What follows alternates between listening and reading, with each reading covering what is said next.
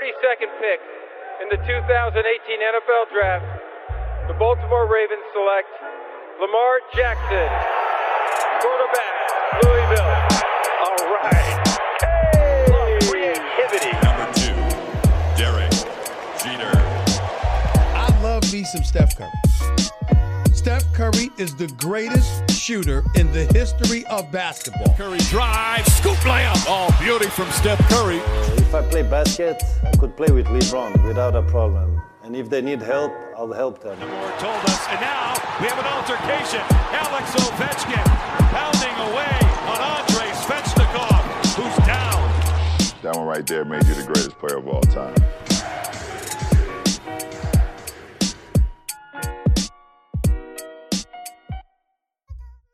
Bonjour, bonsoir. La hype de la draft euh, NBA 2020, c'est dans deux jours. Euh, on est on est le 16 et, dans deux jours, les Kylian Hayes, les Kylian Tilly et euh, notre ami Théo Maledon euh, seront euh, tous les trois s'ils sont draftés bien sûr et dans quelle franchise? Et quel sera donc euh, leur avenir sur le plan euh, sur le plan basket.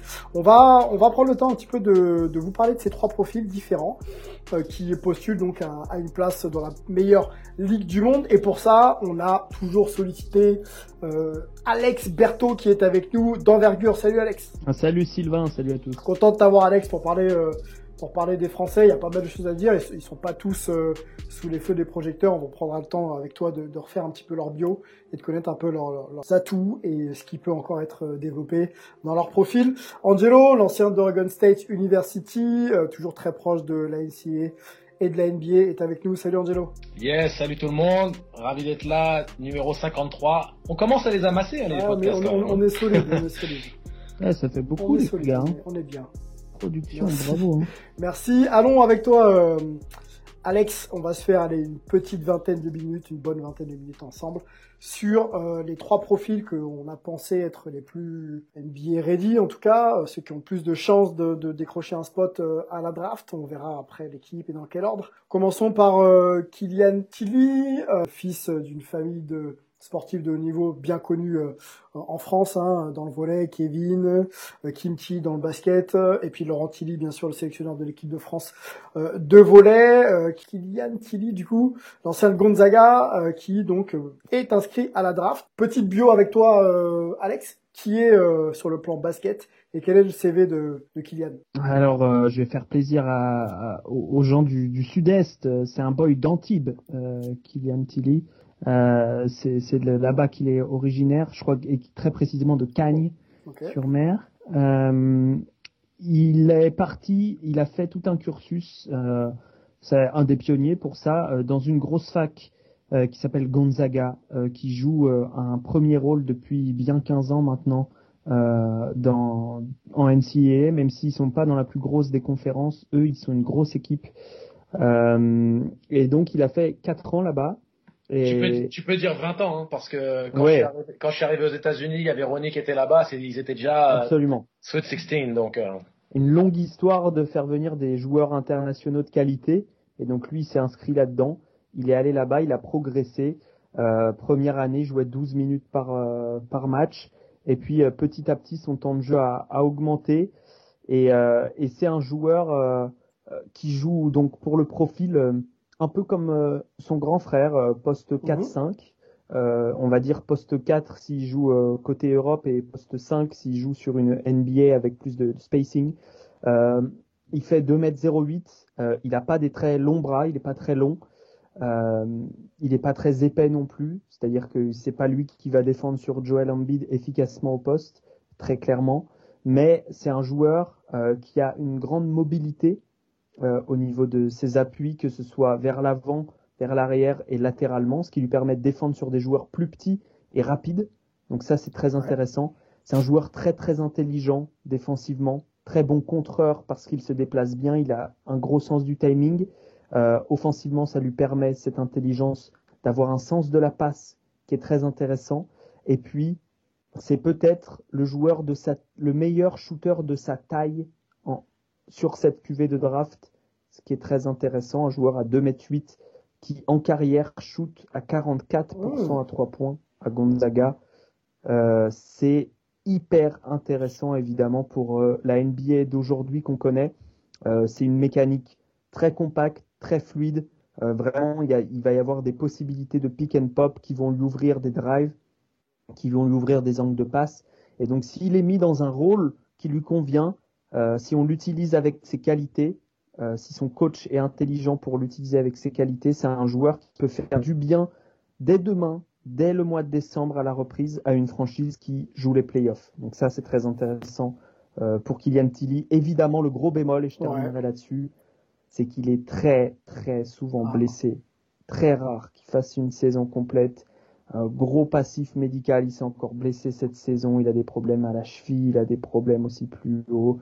Euh, voilà, c'est c'est récurrent malheureusement pour lui. À chaque fois, il se soigne bien, mais à chaque fois, il y a des rechutes. Donc, historique fragile physiquement. Euh, en gros, le niveau où il va être drafté va dépendre de, euh, des tests médicaux qui sont effectués en pré-draft euh, par les médecins de la NBA et qui sont ensuite communiqués à toutes les équipes. Ça peut être préjudiciable pour lui pour être drafté ou alors c'est préjudiciable dans sa position de draft? Est-ce qu'on, est-ce qu'il y a des doutes Moi, je pense qu'il sera drafté. Il y a, il y a, il y a toujours des équipes qui, qui, prennent des risques, qui se disent nous on a des bons médecins. Si s'il y a un problème, je parle. J'espère qu'il y en a pas évidemment. Mais s'il y a un problème, euh, il va descendre, mais il va pas ne pas être drafté. Et même s'il n'est pas drafté, il aura un contrat de two-way, euh, ce genre de choses, parce que c'est un joueur, comme je disais, qui, qui a des atouts suffisamment alléchant pour les franchises NBA pour au moins tenter le coup. Quoi. Angelo, on te sait proche euh, de, de Kylian, on, l'avait eu euh, ensemble d'ailleurs sur un précédent podcast avant que la saison s'arrête pour le coup. Euh, ton analyse du, du, du, joueur, sa progression et de sa capacité à être un joueur NBA bah Pour moi c'est très simple, hein. c'est la version 2.0 de son grand frère. je pense qu'il est beaucoup plus talentueux, il est plus délié. Euh, Kim, c'était un, c'est un joueur qui fait une belle carrière en Europe, hein, au plus haut niveau, qui a été international aussi, mais n'a pas la dimension du basket actuel avec une réelle menace à trois points que puisse amener Kylian. Euh, Kylian, il a des stats qui parlent vraiment en sa faveur, euh, de, de, pouvoir avoir un tel volume de tir à un tel pourcentage, c'est très élite dans, dans l'idée professionnelle. Euh, et il fait partie d'un programme qui ne connaît que l'ambition, que la gagne, et qui ne joue que pour la gagne. Il est dans un, dans, dans un profil très pressurisé au niveau de, de, de, si tu veux, des obligations du quotidien de performance, et il performe.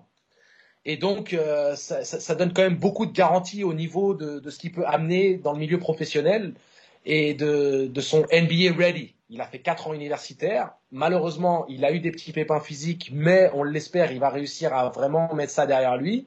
Mais pour moi, sportivement, il amène énormément de garanties dans un profil euh, stretch four, mobile, intelligent, QI basket élevé, euh, la lecture, la capacité de distribuer la gonfle malgré le fait qu'il soit intérieur, hein, parce que c'est un joueur qui tourne à quasiment sur sa carrière universitaire trois passes décisives par match, avant qu'il se blesse hein, en 2018-2019 il tournait à plus de trois mhm. passes par match. Il est quasi en mhm. double-double. Euh, gros volume, grosse responsabilité. Euh, 22 points, 8 euh, rebonds euh, à Gonzaga. Solide. C'est, ça mérite. C'est très solide. Ça mérite d'être drafté, mais c'est surtout un joueur qui peut-être, quand on parlait de plafond, n'a pas le plus haut des plafonds dans le sens du potentiel athlétique ou autre. Mais par contre, au niveau des garanties, pour moi, il ferait les beaux jours d'une équipe comme les Spurs, par exemple. Tu vois ce que je veux dire? C'est vraiment ce, ce profil mm. de joueur. Euh, Milwaukee profiterait énormément d'avoir un joueur comme, euh, comme Kylian dans son effectif. Parce qu'il est dans la lecture, dans la passe, il est dangereux derrière la ligne à trois points, il est précieux. Donc euh, je pense qu'il peut faire une belle carrière et en tout cas je lui souhaite. Alex, où est-ce que ça pourrait fitter pardon, un, un, un Kylian Tilly en NBA Dans quelle, quelle franchise pour, pourrait vraiment vraiment accueillir, mm. avoir besoin d'un joueur comme, comme lui? Pour moi, toutes les équipes ont besoin d'un joueur comme lui, clairement. Euh, maintenant, euh, il sera évidemment euh, plus un profil plus recherché par des équipes qui jouent les playoffs parce que, comme disait Angelo, on, on, sait ce qu'on a à peu près aujourd'hui. il va peut-être encore progresser, mais pas énormément. Donc les équipes qui, qui veulent essayer de prendre des risques à la draft pour acquérir des potentiels vont peut-être pas se jeter sur sur Kylian. Il faut peut-être mieux le voir drafté euh, par, euh, par une équipe qui va, qui va lui donner un rôle, pas forcément important, mais un rôle, voilà, peut-être de, sortie de banc de septième, euh, septième homme, mhm. par exemple, dès sa première saison, mais dans une équipe qui gagne. Quoi. Pour moi, c'est, il a toujours été dans, Gonzaga, c'est une équipe qui gagne et il était un joueur important dans le fait que Gonzaga gagne. Donc pour moi, tu vois, en début de second tour, il y a des, il y a des Philadelphie, il y a des Dallas. Euh, c'est à peu près là où il est projeté. D'accord. Je te parle des okay. second tour ou fin de, ou fin de premier tour. Il y a du Boston. Ouais, pas mal. Hein. Euh, il y a des, il y a, il y a du Toronto. Euh, il y a des Lakers. Euh, je pense que Milwaukee c'est peut-être un peu haut pour, pour lui. Pas eu du tout d'infos pour le coup sur les les. Donc c'est quoi C'est un slipper alors? Ce serait une sorte de slipper en fait quelque part. Bah oui. Après le terme de slipper il est un peu galvaudé okay. aujourd'hui parce que dès que tu aimes bien un joueur qui est attendu bas, c'est un slipper. Mais, euh, mais euh, je pense plutôt que c'est une valeur sûre euh, entre 20 et 40, comme il y en a pas mal dans cette draft, sauf que lui, il apporte un profil quasi unique. Donc c'est sa force. Bon. Ok, à suivre, à suivre pour qu'il y ait un rendez-vous le 18 novembre, on le rappelle, la draft NBA. allons sur un profil complètement différent. D'ailleurs, sur les, les deux profils qu'on va évoquer, sont des profils différents, euh, des arrières. Théo Malédon, on va commencer par par par Théo, euh, Alex et, et, Angelo. Je vais faire même un petit mea culpa moi sur sur Théo que j'ai vu à maintes et maintes reprises euh, jouer pour euh, Asvel Lyon Villeurbanne en espoir. je le trouvais vraiment à 5% de ce qu'il pouvait faire et pourtant il dominait mais je le sentais pas vraiment concerné par par par ses productions sur le terrain alors c'est c'est c'est clairement peut-être ma vision qui a été erronée puisque dès la saison d'après donc il y a deux saisons maintenant de ça c'était sa première saison euh, chez les pros, il a fait quelques matchs en Euroleague et le mec a froissé tout le monde. Et là, j'ai pas compris. J'ai dit oh là, le mec en plus euh, sans expression sur le visage, c'est-à-dire j'accélère, je défends, je passe, j'ai toujours la même tête, je suis tranquille. Et, euh, il a montré une maturité dans la gestion des hommes avec lui et, et contre lui qui m'a tout simplement bluffé. Voilà, donc c'est l'impression que j'ai de, de, Théo. Moi, je le vois quand même être un joueur NBA et quelqu'un qui va forcément surprendre dans les, dans les années à venir, tant il, est, il a l'air calme dans, dans sa tête. Voilà euh, mon, mon, avis sur le joueur. Euh, Alex, peut-être on peut revenir sur sa bio et ensuite aller peut-être sur son profil aussi. Bon, comme tu l'as dit, formé à, à l'Asvel euh, ces dernières années en tout cas, euh, un joueur qui euh, donc meneur de jeu, il a toujours évolué au, au poste de, de, meneur de jeu, assez grand, euh, je crois qu'il a été mesuré récemment au Combine euh, à 93 ou 14 euh, en chaussettes, donc euh, c'est plutôt bien pour sa position, c'est même très bien. Euh, il a une bonne envergure, il a une envergure, je crois, de 2,05. il a pris du poids, il a pris du muscle pendant ce confinement parce que, tu as prononcé le mot-clé, il est mature. c'est Nico euh, de mon podcast qui, qui, me disait ça, qui bosse pour l'Asvel, donc il a pu avoir accès à ce genre d'informations. Euh, euh, quand le, lorsque le confinement est arrivé, lorsque la saison a été arrêtée, euh, Théo a appelé son entraîneur, son coach, son préparateur physique, pardon. Il lui a dit dis-moi ce que je dois acheter pour progresser, fais-moi un programme et je le ferai. C'est-à-dire qu'il n'a pas demandé au club de lui donner des choses, etc. C'est lui, il a acheté ses trucs sur ses deniers, il a bossé dans son garage, il a pris 5 kilos de muscle, il a été mesuré au combine avec le taux de masse graisseuse le plus faible de tous les prospects de cette draft. C'est un travailleur exceptionnel. Euh, c'est un mec qui sait où il va. Et donc, rien que cette éthique de travail-là, avec ses qualités physiques naturelles, euh, font qu'il aura une carrière en NBA, je pense, longue. Je pense aussi. Parce qu'il a l'éthique de travail d'un pro. Ça ne sera pas une superstar, à mon avis même si je lui souhaite. Euh, mais il aura une longue carrière, c'est certain. Euh, pour revenir ce que tu disais, sa première année en pro, il a cartonné, il a eu des minutes euh, en Euroleague il y a deux ans, il a été très bon. Ensuite, il a eu une, oh. il a, il a été même sélectionné pour faire la prépa équipe de France et là il s'est blessé et ça lui a clairement gâché sa saison dernière. Il n'a pas pu faire la prépa physique qu'il voulait. Et quand on sait, Angelo le dira, c'est hyper important quand tu as au niveau la prépa physique. Si tu rates la prépa avant saison, tu peux te gâcher au moins la moitié de la saison. Et c'est ce qui est arrivé à Théo. Il commençait à monter en puissance en février-mars. La saison a été stoppée. Il est descendu dans les boards. Mais ça reste un, un meneur d'un 95 qui va vite en transition, euh, qui est pas hyper athlétique, que ce soit sur le premier pas ou sur le jump, mais qui est pas non plus un, un mec qui saute pas au-dessus d'un bouquin. Il faut faire attention à ça. Il est souvent catalogué comme ça. Non, mais c'est vrai. Il est souvent catalogué comme ça, mais il n'est pas non athlétique non plus. Euh, il, va assez, il va assez vite, il encaisse relativement bien le contact. Euh, il va falloir qu'il progresse au niveau du handle techniquement pour mieux jouer les pick and roll. Euh, et sur le haut du corps physiquement, même s'il est en train de le faire, pour mieux passer au-dessus des écrans en défense, puisqu'il va être mis évidemment dans des situations de pick and roll comme il y en a beaucoup en NBA. Euh, son avantage, c'est qu'il peut jouer loin du ballon. Il est plutôt. Il peut tirer ou pas ses déplacements. Il peut prendre des tirs. Il peut shooter, absolument, absolument. Il n'a pas des pourcentages superbes, mais il a une mécanique très correcte, très dense. En fait, il est correct. Il est capable, il est capable, hein, Alex, de, si tu veux, son tir, il n'est pas suspect, mais c'est pas sa force. C'est-à-dire que c'est un joueur capable, mais qui doit continuer à travailler. Bien sûr, et il va, il va continuer à travailler. Et son coach Mitrovic, qu'on a eu dans le, son ex-coach, mhm. euh, qu'on a eu dans le podcast cette année, qui est quand même pas n'importe qui, euh, nous disait qu'il voyait à terme Théo être un joueur qui shoot à 40% à 3 points. Ouais, et puis son, son ah pull-up, moi c'est au-delà de, si tu veux, c'est pas le, le, shoot à trois points qui m'intrigue. Je pense qu'il sera vraiment un très bon tireur à trois points de par son éthique de travail et sa mécanique de tir euh, initiale. Mais c'est plus euh, le travail qu'il doit fournir au niveau du pull-up. Mais mhm. c'est aussi lié, tu sais, quand tu disais que c'est un joueur qui donne la sensation de pas être athlétique, je pense que c'est aussi lié au fait qu'il ait un premier pas plutôt lent. Et donc son premier pas qui est lent, ça donne cette sensation que c'est mhm. pas un mec, tu sais, aux qualités athlétiques, euh, alors qu'il est, il, il, a le, le gabarit, comme tu dis. il a des longs segments, il va, voilà, il, il, il cercle parce qu'il fait des longs pas. Voilà. un peu, moi j'aime bien comparer. Euh, un peu à la, à la Oui, très bien. Pas le plus rapide, mais qui peut aller au cercle très mm, mm. facilement. En faux rythme aussi, tu sais cette capacité à allonger euh, les, appuis. À la Kyle Anderson, euh, voilà, ce genre de joueur. Exactement. Et pour rebondir sur ce que tu disais, Alexandre, tout à l'heure, en parlant de la préparation physique, euh, tu sais, le pire, Sylvain, dans tout ça, c'est que quand tu reviens de blessure ou d'une longue période d'inactivité, tu le sens pas tout de suite. Tu as même l'impression d'être en bonne forme. T'enchaînes les premières semaines, le premier mois, et t'as pas, tu sais, de mmh, fatigue mmh.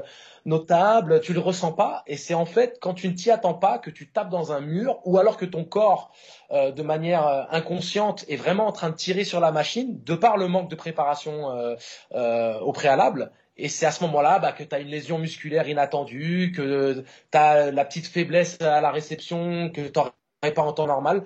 Et c'est vraiment, ça te prend par surprise. C'est vraiment avec l'expérience que tu te rends compte de l'intérêt et de l'obligation de faire une réelle préparation physique. Parce que tu ne le sens pas. Tu n'as pas cette sensation de ne pas être en forme. Tu, tu, cours, tu fais tes trucs pendant 3-4 semaines, un mois et demi, tu es là, ouais, mais non, ça va. C'est le foncier, en fait. Prépa, là, et puis boum. C'est le terme, c'est le, terme qui est souvent employé par les prépas physiques, c'est-à-dire qu'on travaille euh, le foncier pour exister euh, trois mois plus tard. C'est c'est les efforts faits. Euh, oui, puis il y a aussi le foncier, et puis à cet âge-là, la caisse quoi. Euh, tu, tu, travailles aussi l'explosivité, tu travailles plein de choses euh, où tu es encore en, en, maturation, en progression en fait. Et ça, il a pas pu le faire parce qu'il était blessé. Bah, espérons qu'il soit. Et après, tu joues tous les trois jours avec le programme l'Euroleague plus euh, Jeep Elite. Enfin, tu vois, tu joues tous les trois jours, t'as pas le temps.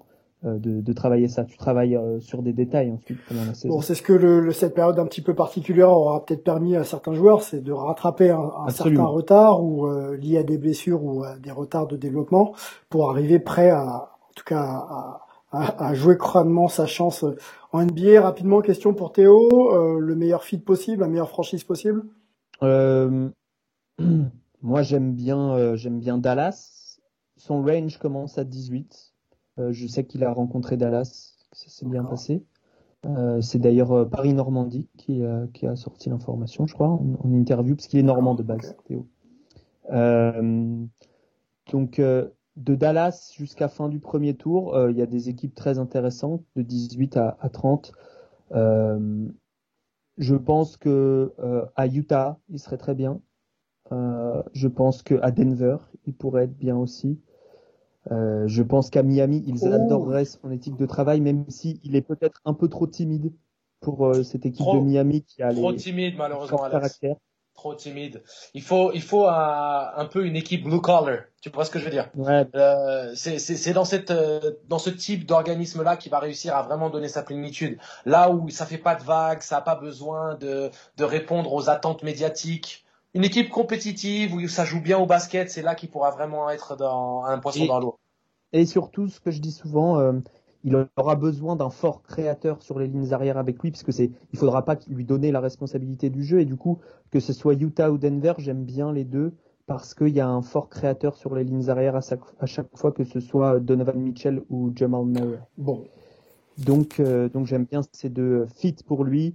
Euh, après, s'il tombe aux Lakers, je pense qu'il aura du temps de jeu, euh, mais pareil, c'est peut-être un peu trop flashy pour lui. Il y a, il y a du Toronto. Je pense pas qu'il aurait du temps de jeu aux Lakers. Toronto, c'est pas mal, hein. Le Toronto, c'est bien, non? Kylori ou, Toronto avec, avec, Van Vliet. avec, avec un coach comme Nick, Ouais, avec un coach comme Nick Nurse, j'y crois beaucoup plus parce que euh, Vogel, il aura pas le temps de, de comment dire, euh, développer euh, Théo et surtout Caruso va le broyer menu euh, avec Every Bradley qui va revenir, c'est mort. Le temps de jeu, il est inexistant du côté des Lakers. C'est pas là où il faut Orlando, non? Avec Evan? Peut-être. Orlando? Orlando, le problème c'est que Orlando, Ah il pique ouais. en 15, ce serait Ouais, vraiment trop, très ouais. haut. Et, et après, au deuxième tour, ils n'ont pas de choix, Orlando. Donc, c'est un peu compliqué. C'est pas dans son range. Bon, et ben euh, pareil. Euh, Théo, rendez-vous 18 novembre pour toi, en espérant que ça se passe euh, pour le mieux. Après, dès qu'une porte NBA s'ouvre, hein, peu importe euh, celle qui s'ouvre, je pense que c'est quand même un avenir radieux pour pour les joueurs. Oui, oui, moi je pense. Il y, en a qui doutent sur euh, le fait qu'il se- va être pris au premier tour. Moi, je pense qu'il va l'être. Très, très honnêtement et sans chauvinisme aucun, Attends, parce qu'il y a des... C'est vrai qu'il il est aux alentours de. euh, Bah, ouais, il va, je pense que euh, sur le draft, sur le board que vous avez fait, il est dans le top 30, non? Oui, oui, mais après le board, tu sais, c'est notre avis à nous. Oui, a oui, oui, oui, oui. Des, des, des spécialistes. Parce que les dernières mock drafts là euh, euh, donneraient un Théo peut-être euh, fin de premier tour, début de deuxième. Ouais, exactement. Mais comme, mais je te dis, son range commence à 18 et je sais qu'il a workout à Toronto. Euh, je sais plus, j'a- j'avais la liste tout à l'heure sous les yeux, mais il a workout pour plein d'équipes de fin de premier tour. Et je pense qu'il y en a une qui va Ah ouais. activer parce que il est beaucoup plus euh, euh, disponible euh, immédiatement que plein de petits meneurs qu'il y a à ce niveau-là de la draft. Il y aura du Nico Mannion, du euh, Malakai Flynn, mais tout ça c'est petit. C'est pas du joueur de playoff, c'est des joueurs qui vont être euh, visés Mm. en playoff parce qu'ils Ouais. sont trop petits. Exactement. Théo, Théo est plus grand. Et tu sais ce qui est fou, euh, Sylvain, c'est que il est tout jeune, mais malgré tout, Théo, c'est le joueur le plus expérimenté hein, de cette ce que draft. j'allais dire. hein. Parce que avec son, l'Euroleague. ouais, avec son expérience Mhm. Euroleague, euh, euh, il a été lancé au charbon très tôt, un peu comme Franck, ouais, un peu comme euh, Franck Nilikina à 16 ans qui jouait déjà avec les pros.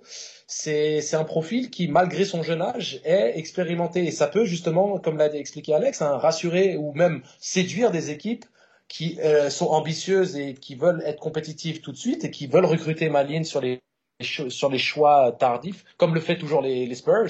Mais on sait que Nick Nurse, c'est quelle école? Donc à un moment donné, euh, Toronto, ce serait un très bon, un- une très bonne idée dans l'absolu. Ouais, il a workout là-bas. Boston, Spurs, Brooklyn et donc Dallas, je le disais. Euh, Que du bon. Les Spurs, je vois pas. Ouais, ouais, ouais. que du ouais, bon, franchement, euh, l'une ou l'autre, c'est faut- bon quoi.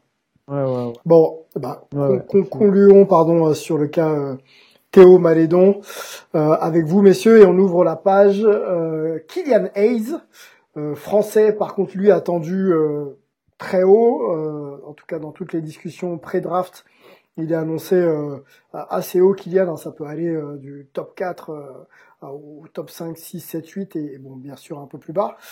Mais Kylian il est un peu c'est peut-être le français le plus connu non, de cette draft, passé par Cholet, formé à Cholet, euh, l'enfant, euh, le fils de, de Deron Hayes, qu'on connaît bien euh, dans le championnat de France de proie, qui s'est expatrié à Ulm pour voilà parfaire sa, sa formation et être prêt justement à, à, à- se présenter à la draft. Euh, Kylian Hayes, qu'est-ce qu'on peut en dire? Qu'est-ce qu'on en dit? Sa bio, ses, ses, ses qualités aujourd'hui et ce qu'il doit développer, Alex? Bah, comme tu l'as dit, euh, Cholet, équipe de France jeune, et puis euh, il est parti euh, à Ulm qui euh, en fait se construit euh, euh, un peu autour, enfin va, va euh, utiliser Kylian Hayes, je pense, pour attirer d'autres euh, joueurs dans son profil qui veulent aller en NBA, qui veulent être bien exposés. Il a été extrêmement bien exposé, il a pu jouer énormément euh, sur des systèmes proches de ce que propose la NBA avec du pick and roll très large, avec euh, euh, du spacing. Et donc, il a pu euh, montrer aux recruteurs qu'il avait une superbe qualité de passe, de manipulation des défenses, de capacité d'aller au cercle aussi. Euh, donc, euh, malgré le, certes, le contexte était favorable, mais il l'a très bien utilisé. c'est un joueur qui a un step back très très intéressant, cette capacité à se créer de l'espace qui est très prisé aujourd'hui. il a très bien shooté sur les shoots en sortie de dribble, beaucoup moins en catch and shoot. Donc il va falloir qu'il progresse là-dessus pour pouvoir jouer moins loin du ballon, également dans ses déplacements aussi évidemment loin, mhm. loin du ballon. Euh, c'est un joueur quasiment uniquement gaucher aujourd'hui. Il va falloir qu'il progresse aussi sur le handle parce que c'est pas le premier pas le plus vif de cette draft, c'est sûr. Donc euh, il y a d'autres manières. Hein. Luka Doncic n'est pas le joueur le plus rapide du monde et pourtant il se crée de l'espace euh, grâce à sa dextérité, euh, grâce à son jeu de corps. Euh, alors certes, Eyes est plus petit, mais il est dense, 1,96. Selon, pardon, selon son agent, euh, et, et il a été mesuré, il me semble, à 98 kilos récemment. Ah oui, il a pris lui aussi, comme Malédon, des, des, mhm. du muscle. Euh, envergure supérieure à 2 mètres, 2 mètres 0, entre 2,03 et 2,06, il me semble. Euh, mais euh, Alex, Alex, envergure, c'est pas le site exceptionnel qui nous donne tous les scouting reports sur tous les joueurs Si, c'est c'est Bon, c'est bien, ils placent leur nom à chaque fois. Mais euh, mais c'est aussi le nom de, du wingspan. Tu sais bien que c'est important pour les prospects. Ça montre la longueur des bras et ça peut euh, être important pour l'activité défensive, notamment Kylian qui a des très bonnes mains en défense qui aime bien être sur les lignes de passe, dans, dans l'anticipation mmh. aussi, et qui est devenu meilleur dans ces lectures-là, qui est devenu plus costaud sur le haut pour passer au-dessus des pics, pour passer à travers des pics parfois quand ils sont mal posés. Euh, voilà, c'est le genre de choses qui, genre de détail qui est très important pour être tout de suite euh, performant au, plus haut niveau. Donc, euh, euh, pour moi, il n'est pas dans le top 3-4 de cette draft parce qu'il n'a pas ce côté potentiel euh, superstar mais euh, il est dans la discussion pour, la, pour être un, une très bonne, allez, deuxième et plus sûrement troisième option euh, d'une très bonne équipe. À terme, évidemment, pas aujourd'hui. Angelo, ton analyse sur, euh, sur Kylian, son évolution du Cholet, Ulm, si, si tu as pu voir un peu ses performances et, et sa capacité justement à, à, être NBA ready ou pas tout de suite. Oui, bah j'ai pu suivre ça attentivement. Euh, je connais même euh, euh, pas directement, mais je, connais un peu la, personne avec qui il workout et avec laquelle il s'est préparé pour ce, ce, processus de draft. Justement, ce que j'aime par rapport à son profil, c'est son, expérience globale, c'est-à-dire que c'est un Américain qui est parfaitement, si tu veux, connaisseur de la culture américaine, de de ce qui fait qu'on doit, enfin, de ce qu'on doit maîtriser parfaitement pour pouvoir réussir, réussir sur le continent euh, américain. Parce qu'il y a une culture, hein, c'est pas tous les Européens qui peuvent réussir. Si Luka Doncic est aussi performant, c'est parce que c'est un tueur. Psychologiquement, il aime dominer, il, n'a pas peur d'aller au charbon ou de parler aux mecs, de leur rentrer dedans, et depuis le plus jeune âge. Je pense que Kylian, il a cette mentalité. Mm. Je, me, je me fous complètement de qui tu es, d'où tu viens. Je suis Kylian Hayes, je suis français, américain, citoyen du monde, que ce soit l'Allemagne, la France, les États-Unis ou, euh, ou euh, les, les, montagnes du Caucase, je vais dominer de la même manière. C'est un peu cet état d'esprit qui va faire que je pense qu'il va réussir. Et euh, au niveau de, de sa morphologie, mhm. il est exactement dans le profil des joueurs qui, qui réussissent en NBA.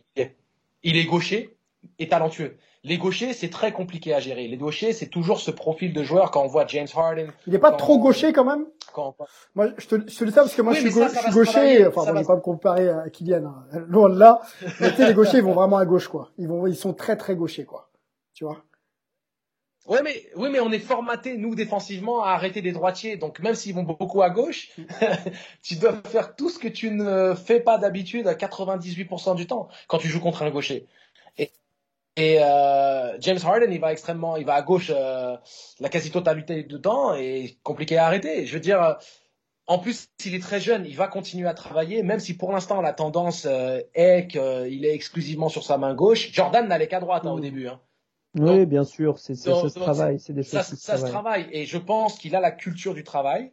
Je pense que, au-delà du fait qu'il ait des limitations, peut-être qu'il est que à gauche, il a tout de même fourni ça de manière très sale à un très bon niveau euh, professionnel en Europe.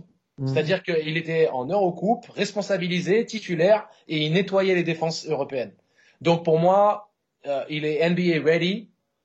Euh, ce serait très intéressant de voir à quelle vitesse il va prendre ses marques et s'imposer au sein du collectif. Je pense que ça va aussi dépendre de l'équipe dans laquelle il va atterrir.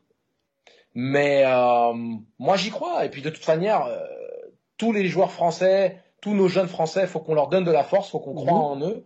On peut identifier leurs points faibles et on peut identifier les axes de travail, mais il faut, euh, faut arrêter de leur tomber dessus, euh, comme quand on voit comment on tombe sur Franck Nelikina, qui bien entendu est frustrant, de la même manière que Boris Dio était frustrant quand il arrivait en NBA, parce qu'il avait toutes les qualités du monde pour dominer, mais qu'il était hyper altruiste, voire trop euh, dans, dans l'exagération de l'altruisme, et on a toujours pensé qu'il aurait dû faire différemment on, voilà, il faut qu'on donne de la force, que les, les, jeunes pousses réussissent à leur rythme. Et ce n'est que, que du pain béni pour euh, l'équipe de France euh, pour les années et les générations à venir. Et euh, on a un peu un problème de riche. Parce que maintenant, tu as Okobo, tu as Okobo, Nilikina, Hayes, Malédon. Enfin, je veux dire, Faites votre choix. Génération 2024, Paris 2024, là, c'est fourni et, c'est tant mieux pour nous. Euh, allez, on va conclure, on va conclure sur ce petit pod spécial draft NBA euh, franchise. Quelle, euh, quelle franchise, on, on, l'a évoqué dans, dans le précédent podcast hein, sur euh, sur notre draft à nous. Kylian Hayes partait en quatrième, non, je dis pas quatrième, pardon, je dis, je dis, je dis, je dis septième, septième, septième, à Détroit. Est-ce qu'on conserve ce, cette projection ou est-ce qu'on peut ouvrir à d'autres opportunités, Angelo? Alors, je sais que euh, y a pas mal de projections et surtout euh, du côté d'envergure qui le, mettent dans le top 4 pour la quasi, enfin plus de la moitié euh, des des boss, des intervenants du côté d'envergure le projet dans le top 4. Moi, j'aime bien le choix de Détroit par rapport justement au fait que c'est l'opportunité idéale pour lui de, de, de, s'imposer directement, de devenir un peu comme euh, euh Darren Fox euh, du côté de Sacramento, le meneur de la franchise sur lequel on construit autour.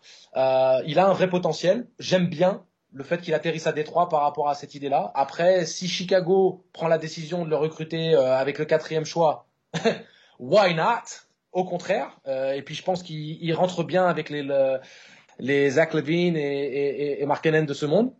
Euh, pourquoi pas? Moi, je pense que euh, s'il fait top 10, euh, ce sera historique. Il faut pas oublier déjà, avant toute chose, ce sera historique pour pour un Français. Et puis, il faut qu'il fasse. C'est un profil qui fasse moins de top 8 hein, pour que ce soit historique. Hein. Nilikena est parti 8. Oui, je pensais, oui, mais je pensais plus quand je dis top top 8, c'est voilà dans le top 5, excuse-moi. Euh, Alex, Juste pour conclure avec toi, peut-être euh, mm. on parlait de Détroit. Euh... Oui, euh, on disait mm. top 4, euh, c'est top 4 de, de nos classements personnels. C'est pas, c'est pas ce qui, c'est pas le, le, pronostic de ce qui va se passer. Hein. Oui, oui. Et qu'est-ce qui va se passer du coup Qu'est-ce qui se dit là, à quelques heures maintenant de, de la draft NBA Bah nous, on a eu des, on a eu des infos assez intéressantes. Il y a des équipes qui n'ont pas voulu workout Kylian Ice. Il y a des équipes avec lesquelles lui n'a pas voulu workout. Euh, ce qui fait qu'au total, il n'a workout que pour deux équipes du top 10. Euh, peut-être plus à l'heure où je vous parle, mais en tout cas hier, on en était là. Enfin hier, on enregistre euh, ça le, le, jeudi. Je sais que ça sera publié plus tard, mais, mais voilà, c'est une stratégie risquée. Et ces deux équipes, tu peux partager avec. Ah non, c'est pas le droit pour le parce que j'ai pas le droit. le droit. Bon, que, que deux équipes avec qui la workout du top 10 pour le moment. C'est tout ce qu'on sait. Voilà, deux équipes, donc euh, ça veut dire que voilà, il n'y a, pas énormément de choix. C'est pas parce qu'il n'a pas workout avec une équipe qu'elle va pas le choisir. Euh, c'est pas, euh, pas parce qu'il n'a pas workout pour l'instant qu'il ne va pas le faire plus tard. Mais en tout cas, pour le moment, euh, on, on s'oriente sur une stratégie risquée qui peut le faire sortir du top 10 aussi. voilà, c'est pas pas quelque chose d'acté qui soit dans le dans le top 10. moi j'aime moi je l'aime bien en deuxième porteur de balle. Donc je l'aime bien à Atlanta, je l'aime bien à Phoenix, euh, je l'aime bien, euh, pourquoi pas, à, à, la Nouvelle-Orléans. Euh, si on doit descendre. Je l'aime bien à Détroit aussi, hein. mais euh, je veux dire, pour moi, la situation idéale, c'est euh, deuxième porteur de balle. Bon, on, on, va suivre ça. C'est vrai que c'est toujours assez passionnant ces stratégies justement de, de choix de workout ou pas pour monter ou descendre à la draft.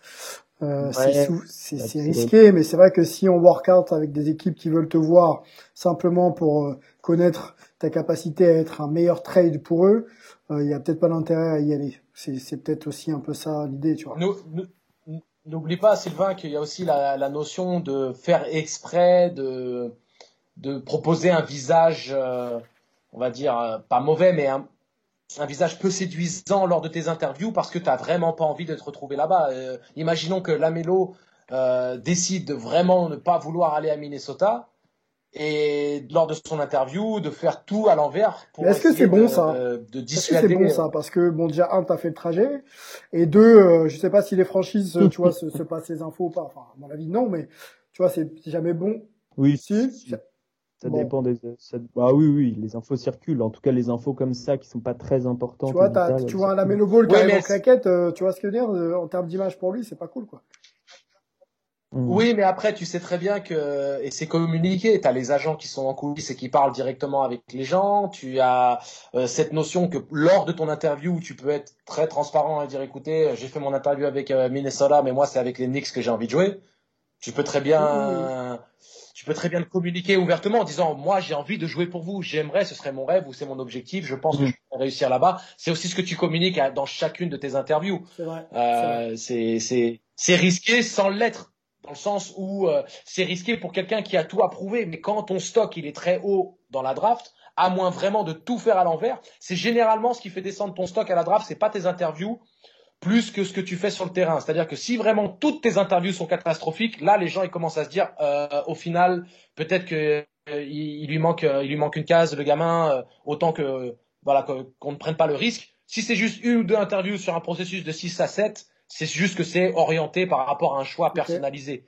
Mais après, c'est la, la vérité du terrain qui fera ou qui, on va dire, influencera les gens à te drafter haut. Ok, ok. Concluons, messieurs, là-dessus. Euh, merci, euh, Alex. Euh, je rappelle que tu es journaliste et que tu officies pour le site riche en informations, en analyse d'envergure. Il y a des podcasts réguliers, hein, pas qu'autour de la draft, hein, toute l'année. Euh, il y a des, euh, des, éléments liés à l'analyse des, des, futurs prospects euh, NBA. Donc il faut aller écouter ça et, et, réécouter. Il y a un site aussi internet avec des articles bien sûr détaillés, fournis. Donc allez-y. Et puis, et puis nous, on échangera bien sûr avec, avec vous si vous souhaitez avoir des informations sur, sur le futur prospect. Ouais. Dis-moi. Sylvain, il faut le dire clairement, euh, Envergure, c'est le site le plus, euh, comment on dit ça, le, pas le plus capé, mais tu sais quand les gens référent, sont référent, le pionnier. Euh, ouais, c'est vraiment le le plus expérimenté dans l'analyse de ce qui se passe en NCA et ailleurs au niveau des jeunes talents. Ce sont des gens qui ont commencé dans l'ombre d'il y a très longtemps. C'est important pour moi de les mettre en avant parce que le travail qui est fait en coulisses, un petit peu comme ce que tu fais toi, euh, Sylvain, pour tous les podcasts de tous les sports US, voilà, il faut mettre les gens en valeur, les mettre sur le devant de la scène. Donc quand il faut mettre, euh, enfin, décider euh, qui suivre quand il est question de connaître les meilleurs talents, les meilleurs prospects, c'est envergure et personne d'autre à mes yeux et je le clame haut et fort. Ça me fait chaud au cœur, Angelo. Merci beaucoup. Non, mais c'est vrai. Je c'est pas par par amitié particulièrement, parce que on peut le dire. Hein, toi et moi, Alex, on s'était jamais rencontrés euh, auparavant. Je connais Nico, je connais Romain, ça c'est c'est sûr. Mais euh, il faut être objectif par rapport à ce qui est dans un, dans une perspective professionnelle. Quand il est question de suivre les sports américains, c'est hype. Quand il est question de suivre les jeunes pousses et les jeunes potentiels pour le, le basket mondial, c'est envergure. J'ai laissé mon message.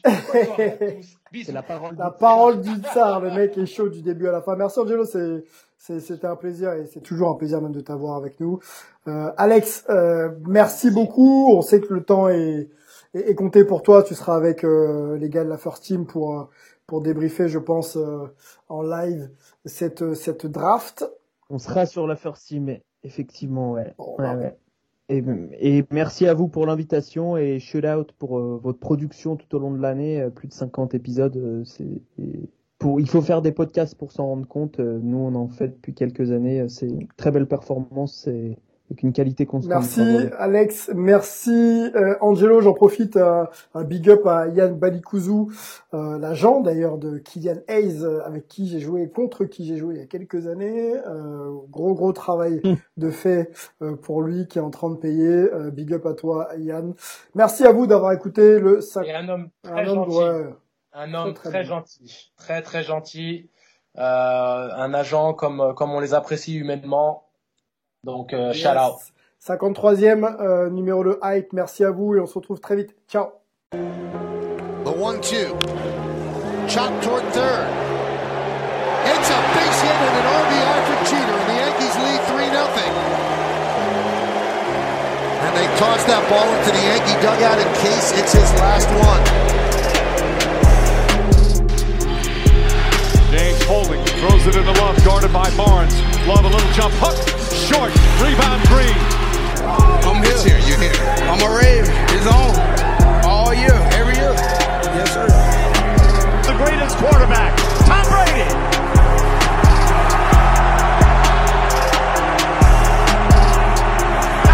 I can't hear you. What's up, Laker Nation? We are here to celebrate greatness for 20 years. I'm so proud of our guys our coaches, the team. I mean, it's unbelievable. You know what these guys have accomplished all season. I'm just proud to, you know, be a part of this great group. Oh, yes, he is. But I tell you, he's unbelievable. okay, you get in transition. Steph Curry stop and pop. Everything out of me. They gonna get a Super Bowl out of me. Believe. Believe that. All I can do here is just thank you guys. Thank you guys for all the years of support. Thank you guys for all the motivation. Thank you for all the inspiration.